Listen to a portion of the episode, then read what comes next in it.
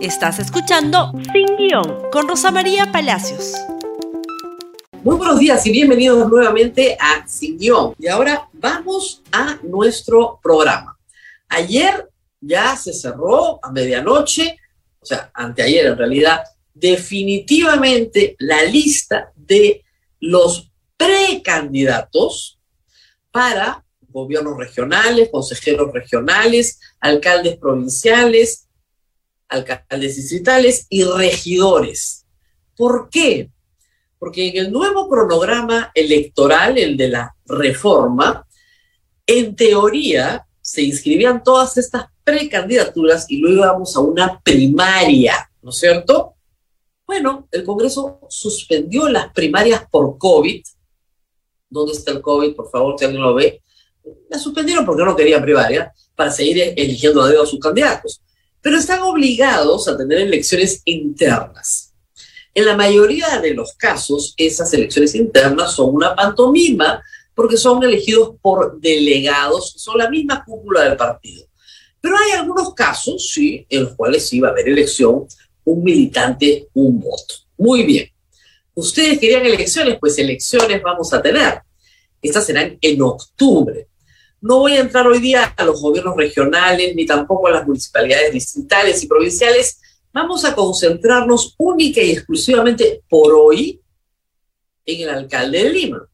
Los candidatos a suceder al alcalde Jorge Muñoz. Primer asunto, Fuerza Popular ayer sorpresivamente con unos tweets de Keiko Fujimori anunciaron que no iban a tener candidato a Lima y al anunciado César Combina lo han pasado a San Isidro. Y que iban a dar apoyo para combatir a la izquierda. ¿A quién va a darle su apoyo? No sabemos todavía. Y también hay que decir que Acción Popular no ha presentado candidatos a la alcaldía de Lima, siendo el alcalde actual de Acción Popular. Esto es algo muy extraño porque también se habían voceado algunos posibles precandidatos. ¿Por qué no han presentado candidatos a Lima? No se sabe. Desorganización, desorden, falta de liderazgo, tal vez un reflejo de lo que está pasando en la bancada en el Congreso de la República. Pero, pero sí tenemos, bueno, tenemos 14 por el momento, aunque hay un partido Juntos por el Perú que sí tiene dos candidatos, por lo cual ahí sí va a haber una disputa. En el resto ya están los candidatos.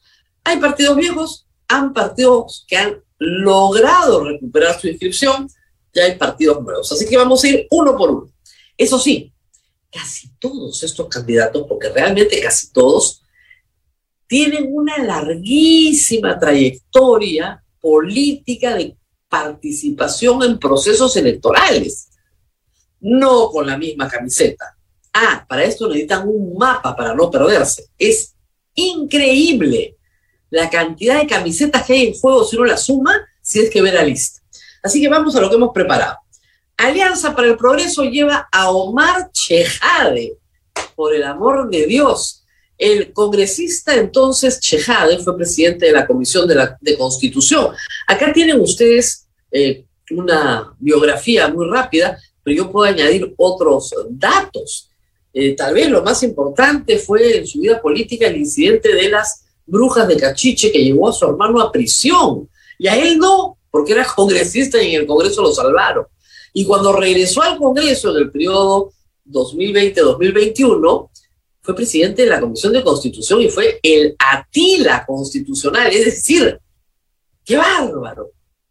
El récord de leyes inconstitucionales declaradas así por un tribunal constitucional lo tiene ese Congreso porque en apenas un año logró la declaratoria de inconstitucionalidad de no menos de 10 leyes.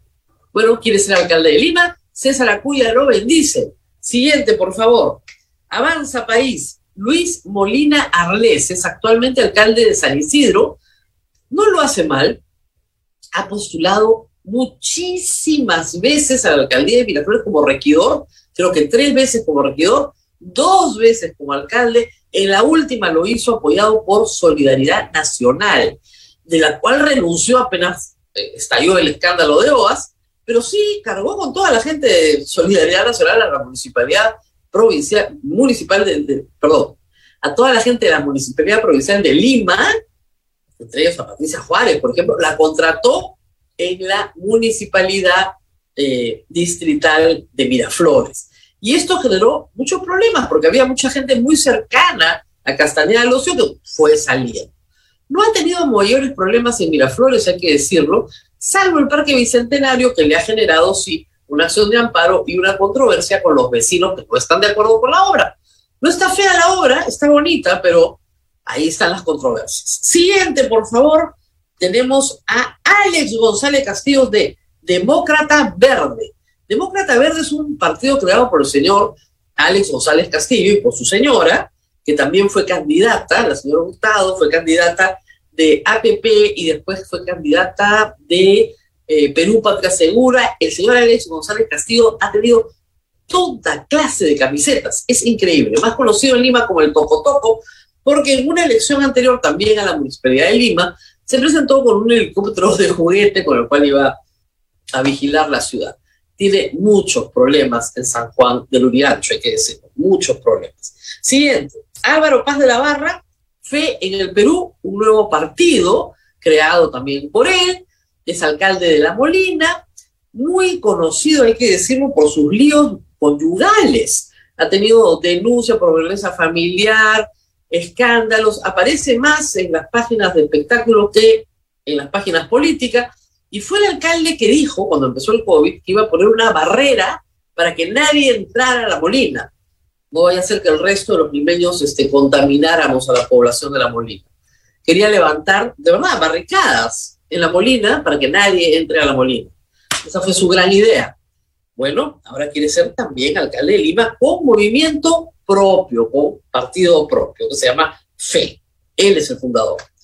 FREPAP, de aquí no tenemos ningún dato, pero lo cierto que el dato más importante es que FREPAP, que perdió su inscripción en las últimas elecciones, no se ha demorado nada en recuperarla. Ahora es mucho más fácil, tiene que acreditar un número de militantes, ellos tienen un, número de creyentes, entonces es facilísimo acreditar su constitución. El señor se llama Carlos Manuel Torres Garagundo, no sabemos nada de él, tiene, como ustedes ven, eh, digamos, la cara de ser de FREPAP, por ponerlo de alguna manera, gente que se deja unas barbas muy largas.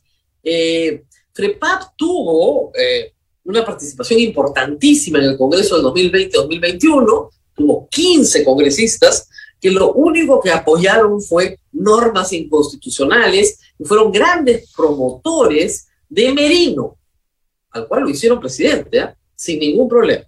Muy bien, están de regreso.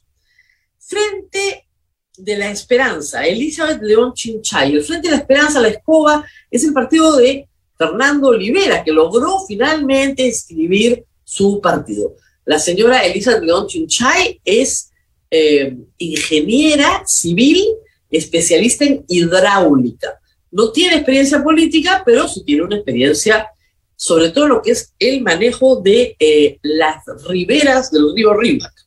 Siguiente, por favor, Juntos por el Perú. Juntos por el Perú tiene dos candidatos. Este señor, que se llama Eduardo Sebastián Liu Palacios, ellos van a competir en una elección interna, ellos sí tienen un militante y un voto.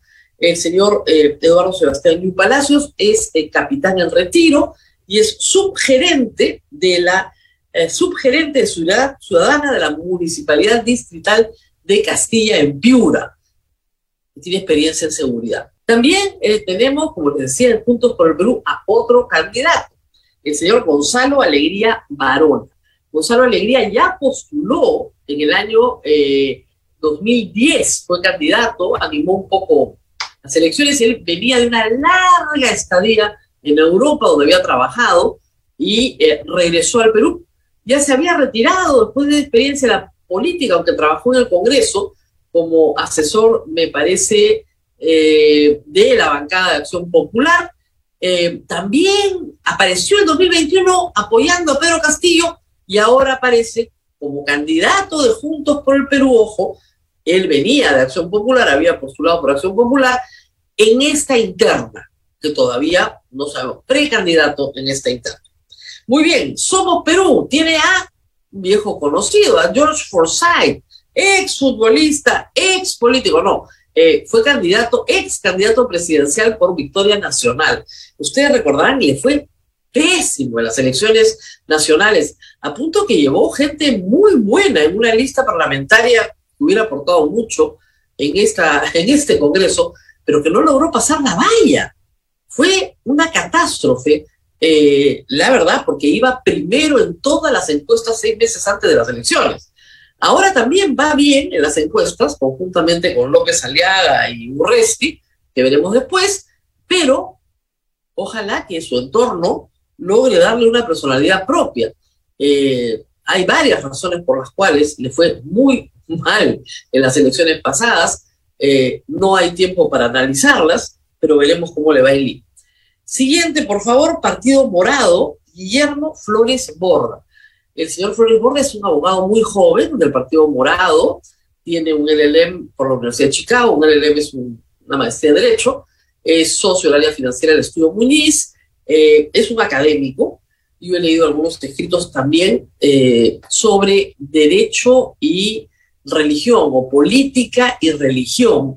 Es eh, miembro de la Iglesia Evangélica y tiene una posición bastante unos textos bastante sentidos sobre la discriminación de la cual reclama haber sido víctima por el color de su piel. También tenemos el Partido Patriótico del Perú, Julio Lingán Padilla. Este es un partido nuevo. Eh, Julio Lingán Padilla es un gestor en asuntos de derecho marítimo. Eh, básicamente, eh, marino en situación de retiro, un partido nuevo, cuyo origen todavía no conocemos, y tiene, lo ha dicho porque ya ha postulado antes, un parentesco con el señor eh, Barrantes Lingán. Pero postuló por Cajamarca la última vez que postuló y ahora postula por Lima. Muy bien. ¿Quién más sigue? Por favor, Yuri Castro Romero de El Partido de Lápiz de Perú Libre. Yuri Castro Romero tuvo mucha, mucha importancia en la campaña de Pedro Castillo en Lima.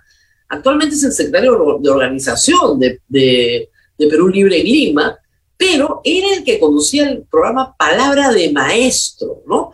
Es profesor, ¿no es cierto? Dice razonamiento verbal, comunicación, etcétera, y se jacta de darle clases particulares al hijo del presidente Pedro Castillo. Toda esa información la he podido encontrar y recopilar rápidamente esta mañana. Y finalmente tenemos a los dos que nos faltan. No, sí, tenemos a los dos que nos faltan. Daniel Urresti. Bueno, ¿qué les puedo decir? Ustedes ya lo conocen, casi gana la vez pasada.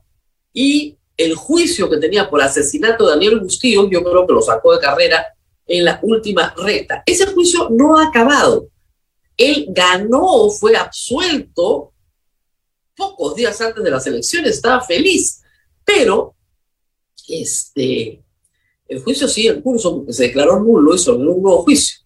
En el intermedio ha sido congresista del 20 a 21, uno de los peores congresos que recuerde la historia del Perú, ¿no es cierto? El congreso que hizo a Merino presidente. Lleva al hijo del señor Luna, que fue congresista con él, como su teniente alcalde. Y finalmente, Rafael López Aliaga, candidato, ex candidato presidencial también. Urresti también ha sido candidato presidencial, recuerden ustedes, en las elecciones, me parece, en las que fue por el partido de Humala y retiraron la lista. Eh, López Aliaga, ex candidato presidencial, miembro del Opus Dei, como él señala, ahí está toda su vida religiosa, eh, dice que tiene más plata que Acuña, es un hombre que maltrata muchísimo, igual que Urresti y otros más de la lista, a los medios de comunicación, nos ha llamado mermeleros, colmeros durante toda la campaña pasada, tal vez en esta se modere un poco y trate de ser más amable con los medios de comunicación en general y que no nos mande pues las legiones de trolls que nos mandó durante toda la campaña pasada. Así estamos, estos son, no hay más, ni van a haber más porque la lista ya está cerrada. De este grupo, de estos 14, que en realidad van a ser 13, tiene que salir el próximo alcalde de Lima. ¿No le gusta a ninguno? Bueno, es lo que hay y yo trabajo con lo que la tierra produce, no tengo de dónde sacarles otros candidatos. Pero vale el comentario para todos aquellos que dicen tenemos que ir a nuevas elecciones generales. si no se cambian las reglas, el resultado siempre va a ser el mismo. Acá todos cambian de camiseta, pero más o menos son la misma gente. Casi todos han postulado ya a una municipalidad distrital, al Congreso de la República, a la presidencia del Perú o a la municipalidad de Muy bien, nos tenemos que despedir, ya es tardísimo, pero la lista valía la pena de revisar. Hay mucha más información, por supuesto, los regidores, los alcaldes distritales, los gobernadores regionales, los consejeros regionales, hay un montón de sorpresas de gente que aparece en distintos lados, que se recoloca en el espectro este, político, pero de eso vamos a hablar seguramente en los próximos días, luego de que estas elecciones internas, porque suspendieron las primarias, ¿no es cierto?, nos den más luces sobre quienes ya terminan quedando en todos los partidos. Muy bien, nos vamos temprano porque hoy es también miércoles santo, así que les tengo que desear una magnífica Semana Santa. Compartan este programa en Facebook, Twitter, Instagram, YouTube, TikTok, donde quieran y que tengan unas felices Pascuas. Nos vemos después de la Pascua de Resurrección. Hasta pronto. Gracias por escuchar Sin Guión con Rosa María Palacios. Suscríbete para que disfrutes más contenidos.